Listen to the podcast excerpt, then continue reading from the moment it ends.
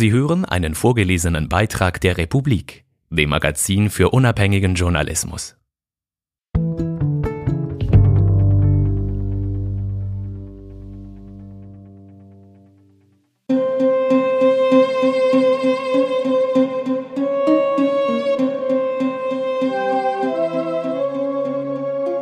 Seit in Ägypten die Generäle an der Macht sind, herrscht bleierne Stille im Land. Zehntausende sind inhaftiert, NGOs werden gegängelt, die Medien gleichgeschaltet. Doch die massive Repression kann nicht darüber hinwegtäuschen, dass viele mit der Politik der Regierung unzufrieden sind. Und dass den Menschen statt Würde nur noch die Wut bleibt. Von Amir Ali und Monika Bolliger. Gelesen von Patrick Fenetz. Die eiserne Faust ist nervös.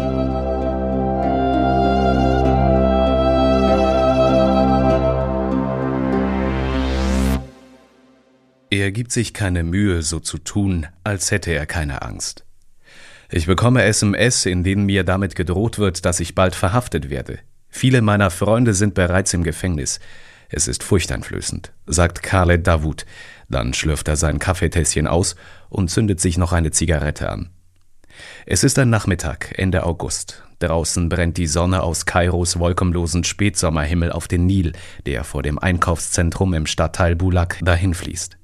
Drinnen im Café im Erdgeschoss, wo das Tageslicht ausgesperrt bleibt, lässt der Ventilator den Zigarettenrauch tanzen.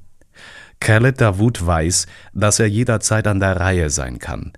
Er spricht schnell, beinahe gehetzt, als wüsste er, dass seine Zeit abläuft, als wollte er möglichst viel sagen, solange er noch kann.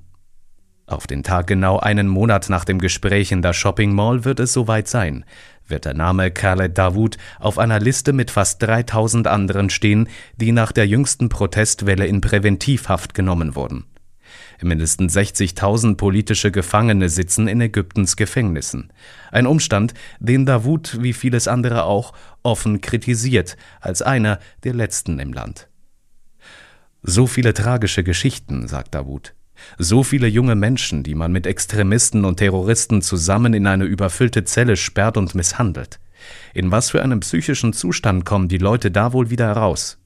Und dann stellt er eine rhetorische Frage an den Präsidenten versuchst du dir mehr Feinde zu machen. Khaled Davut spricht fließend Englisch. Aus neun Jahren Tätigkeit als Nachrichtenkorrespondent in den USA ist ein amerikanischer Akzent hängen geblieben. Als 2011 der Aufstand gegen Präsident Hosni Mubarak losbrach, kehrte er nach Ägypten zurück. Da war so viel gute Energie und den Medien ging es wunderbar. Ab dem Tag, an dem Mubarak stürzte, hatten wir sehr viel Freiheit in der Berichterstattung. Die Auflagen schnellten in die Höhe, weil die Leute endlich etwas Richtiges zu lesen hatten, sagt Davut, der sich nach der Revolution auch der säkulären Dustur-Partei anschloss, die der Nobelpreisträger Mohammed al-Baradei gegründet hatte. Die Medien wurden glaubwürdig, neue Parteien bildeten sich, NGOs nahmen ihre Arbeit auf und erstmals in der Geschichte des Landes gab es unabhängige Gewerkschaften. Wenn Davut von der Zeit direkt nach Mubaraks Sturz spricht, dann ist für einen Augenblick die Hoffnung von damals spürbar, der Glaube daran, dass Freiheit, Demokratie und Rechtsstaat im bevölkerungsreichsten arabischen Land möglich sind. Niemand aus meiner Generation wird euch sagen, dass sein Leben 2011 nicht grundsätzlich auf den Kopf gestellt wurde, sagt Loey, ein 32-jähriger Menschenrechtsaktivist, den wir einige Tage später in Downtown Kairo treffen. Plötzlich waren all diese Straßen voll mit Menschen, es gab viel Hoffnung und Träume. Wir wollten eine gerechte Verteilung der Ressourcen, eine Reform der Sicherheitsapparate, die auf Respekt gegenüber dem Bürger und auf Rechtsstaatlichkeit basiert, erinnert er sich. Es waren unvergessliche Momente. Leider ist es uns nicht gelungen, all dies richtig zu nutzen. Die Revolutionsbewegung von 2011 ist seither brutal erstickt worden. Schon bald nachdem die Muslimbrüder die ersten Parlaments- und Präsidentschaftswahlen gewonnen hatten, legten sie immer autoritärere Züge an den Tag, erwiesen sich als inkompetent, machthungrig und ideologisch verblendet. Sie bereiteten sich darauf vor, einen religiösen Staat aufzubauen, ist Khaled Davut überzeugt. Im Hintergrund sabotierten Teile des alten Regimes die neue Regierung. Sie hörten auf, für Sicherheit zu sorgen, blockierten die Treibstoffversorgung, verweigerten der Regierung die Kooperation. Die Leute wurden bald müde vom Chaos und von der wirtschaftlichen Instabilität, insbesondere deshalb, weil die Touristen ausblieben, die vorher eine der wichtigsten Einkommensquellen des Landes waren. Im Sommer 2013 stürzte die Armee, unterstützt von Massenprotesten, die Regierung der Muslimbrüder. Es gab niemanden, der damals nicht an den Demonstrationen gegen Mursi dabei war, sagt der Menschenrechtsaktivist Loey über sein Milieu der progressiven, säkulär orientierten Aktivistenkreise. Doch die Armee ging mit brutalster Gewalt vor. Bei der Auflösung von zwei Protestlagern in Kairo töteten die Sicherheitskräfte über tausend Anhänger der Muslimbrüder. Für mich ist das Massaker der Beginn von Sisis Herrschaft, sagt Loey. Der heutige Präsident Abdel Fattah Sisi war damals Armeechef. Die Gründung der Sisi-Republik begann damals. Dieses verrückte, aggressive Verhalten des Staates gegen die Bevölkerung, meint der Menschenrechtler, der nach dem Putsch insgesamt drei Jahre inhaftiert war wegen der Teilnahme an Protesten. Schon bald nach dem Putsch, den Saudi-Arabien und die Vereinigten Arabischen Emirate finanziell und politisch unterstützten, wandte sich das Regime zusehends gegen jegliche unabhängige politische Aktivität. Unter Sisi wurden die Gesetze so verschärft, dass jede Kritik an der Regierung zu einem gefährlichen Unterfangen geworden ist. Wer an unbewilligten Demonstrationen teilnimmt, dem drohen bis zu fünf Jahre Gefängnis. Dutzende Blogger und Journalistinnen sind in Haft, hunderte Internetseiten blockiert. Aktivisten werden mit Ausreiseverboten belegt und die Bankkonten von NGOs blockiert. Tausende junge Leute, die 2011 gegen Langzeitherrscher Mubarak demonstriert haben und später die Armee beim Putsch gegen die Muslimbrüder unterstützten, sitzen heute im Gefängnis.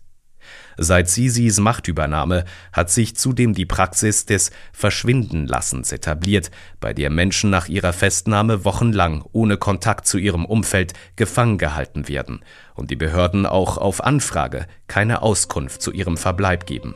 Über 1500 solcher Fälle wurden in den ersten fünf Jahren Sisi dokumentiert.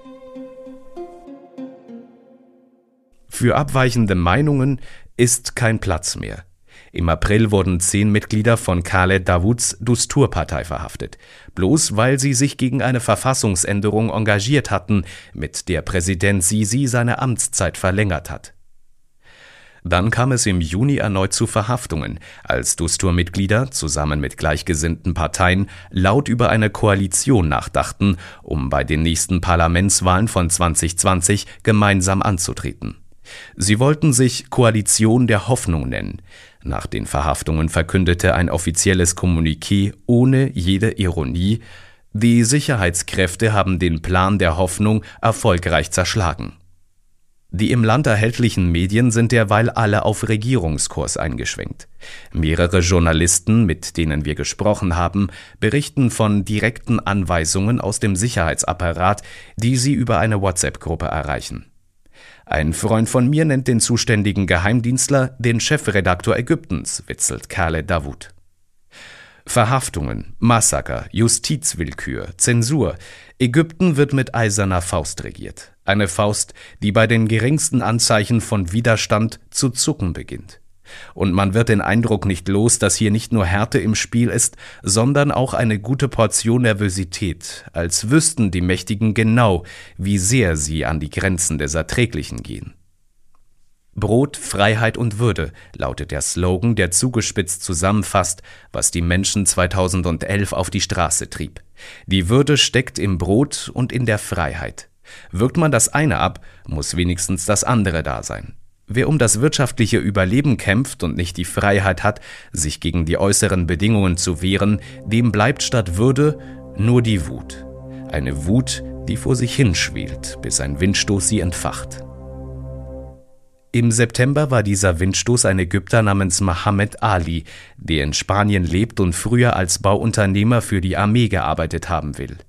In mehreren YouTube-Videos beschuldigt er Sisi und seine Entourage. Es geht um den Bau von Villen und Palästen, um Korruption, die Vergabe staatlicher Aufträge und die Verschwendung öffentlicher Gelder im großen Stil. Weitere Videos von ehemaligen Offizieren aus dem Sicherheitsapparat folgten, und als der Bauunternehmer dazu aufrief, gegen Präsident Sisi auf die Straße zu gehen, folgten Tausende im ganzen Land seinem Ruf. Und Beobachter rieben sich die Augen und waren verwundert, dass sich im aktuellen politischen Klima überhaupt jemand auf die Straße traute. Dass sich der Unmut am Thema Bauen entzündete, ist kein Zufall. Während der Subventionskürzungen und die Inflation immer mehr Menschen im Land das Leben schwer machen, setzt die Regierung auf Prestigebauten. Für eine Riesensumme ließen sie einen zweiten Suezkanal bauen, der nur einen Bruchteil des einst versprochenen Gewinns abwirft. Paläste, eine neue administrative Hauptstadt, neue Satellitenstädte und gated Communities werden aus dem Boden gestampft. Einzig vom Ausbau des Straßennetzes und von einer verbesserten Stromversorgung profitieren breitere Bevölkerungsteile. Die jüngsten Proteste wurden schließlich im Keim erstickt, Tausende wurden verhaftet unter ihnen auch Khaled Dawood oder die Menschenrechtsanwältin Mahinur Amazri, die Demonstranten in Haft verteidigte. Die Tatsache, dass die Proteste überhaupt für kurze Zeit möglich waren, einzelne Demonstrationen wurden über eine Stunde toleriert, hat auch Spekulationen befeuert, wonach Teile des Sicherheitsapparates gegen Präsident Sisi rebelliert haben könnten. Gerüchte über Konflikte innerhalb des sogenannten Deep State Ägyptens, jenes undurchsichtigen Geflechts aus Sicherheits- und Wirtschaftseliten, die im Hintergrund den Ton angeben, sind nichts Neues. Aber hier blickt niemand hinter die Kulissen.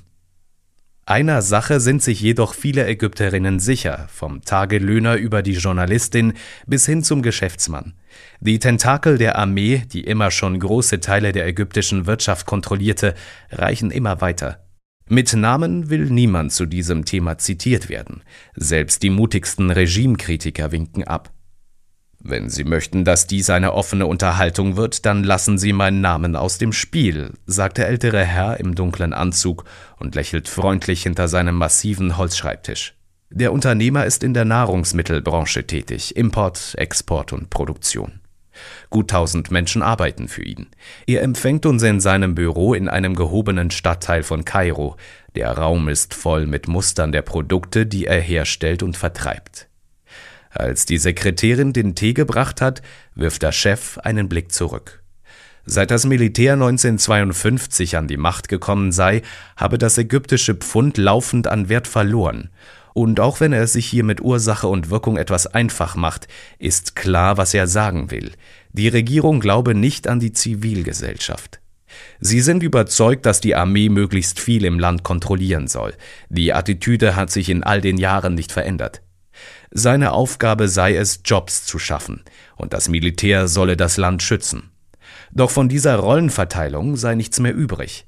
Wenn ich Hühnerfleisch importiere, zahle ich Zoll, die Armee nicht. Meine Waren werden Tage und Wochen lang am Zoll zurückgehalten, ihre nicht. Es gibt keinen fairen Wettbewerb, sagt er.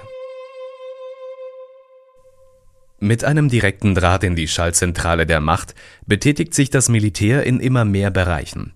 So ist die Armee in vielen Fällen Hauptauftragnehmerin und manchmal auch Teilhaberin bei Megaprojekten, etwa bei der neuen Hauptstadt. Sie baut Straßen, besitzt Hotels, betreibt Landwirtschaftsbetriebe und die größte Fischfarm im Nahen Osten. Ihre neun Pastafabriken produzieren jährlich 150 Tonnen Teigwaren. Letztes Jahr baute das Militär die größte Zementfabrik des Landes, obwohl der Sektor bereits an einem Rückgang der Nachfrage leidet. Seit neuestem ist die Armee im Filmproduktionsbusiness und sie verkauft billiges Fleisch, das sie aus dem Sudan importiert. Betriebe des Militärs sind befreit von Mehrwert, Immobilien und Importsteuern. Ihre Arbeitskräfte sind Soldaten und deshalb billiger als Lohnarbeiter. Sein Hauptproblem als Unternehmer sei die Inflation, sagt der Geschäftsmann. Sie schleife die Kaufkraft der Ägypter, was wiederum die Detailhändler trifft, die seine Abnehmer sind. Manchmal warten wir monatelang darauf, dass unsere Abnehmer die Rechnungen zahlen, stöhnt er. Eigentlich, sagt der Patron, würde er sein Unternehmen gerne wachsen sehen. Stattdessen müsse er sich überlegen, wie er schrumpfen könne, ohne zu viel Schaden anzurichten. Hat Ägypten Potenzial? Ohne Zweifel. Kann es Ägypten besser gehen? Ohne Zweifel. Haben die Leute ein besseres Leben verdient? Ganz klar, schließt der Unternehmer seine Ausführungen ab. Als Bürger bedauert er es, all diese Dinge nicht offen sagen zu können. Doch es gebe keinen Raum für Kritik, auch wenn die Absicht gut sei. Kritik muss nicht heißen, dass ich gegen sie bin, aber das verstehen sie nicht. Der Journalist Khaled Dawood war einer der letzten, die sich trauten, Präsident Sisi offen zu kritisieren. Wegen der Zensur im Inland tat er dies zuletzt über internationale Medien, trat bei der Deutschen Welle auf oder bei der BBC. Auch dort gab es Druck. Vor Interviewterminen, sagt Davut, hätten Geheimdienstler im Studio angerufen und damit gedroht, die Büros zu schließen, falls er auf Sendung gehe. Am 27. September hätte Davut per Telefon an einer Diskussionssendung des Senders France 24 teilnehmen sollen. Thema Proteste in Ägypten, die Medien zwischen Verharmlosung und Alarmismus. Davut ging nicht ans Telefon. Er war bereits seit zwei Tagen in Polizeigewahrsam. Was das für ihn heißt, weiß er nur zu gut. Über drei seiner Parteikollegen, die zum Zeitpunkt des Interviews bereits in Haft waren, sagte er, wir kämpfen nicht dafür, sie freizukriegen. Wir kämpfen dafür, ihnen einen Ventilator in die Zelle bringen zu dürfen. Einen kleinen Kocher, ein paar Kleider.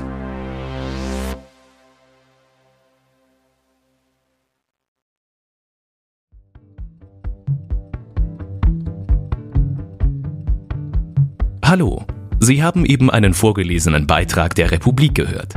Unser Magazin ist komplett werbefrei und wir werden von unseren Leserinnen und Lesern finanziert. Noch viel mehr Hintergründe, Analysen und Reportagen finden Sie jeden Tag zum Lesen und zum Hören in der Republik App oder unter republik.ch.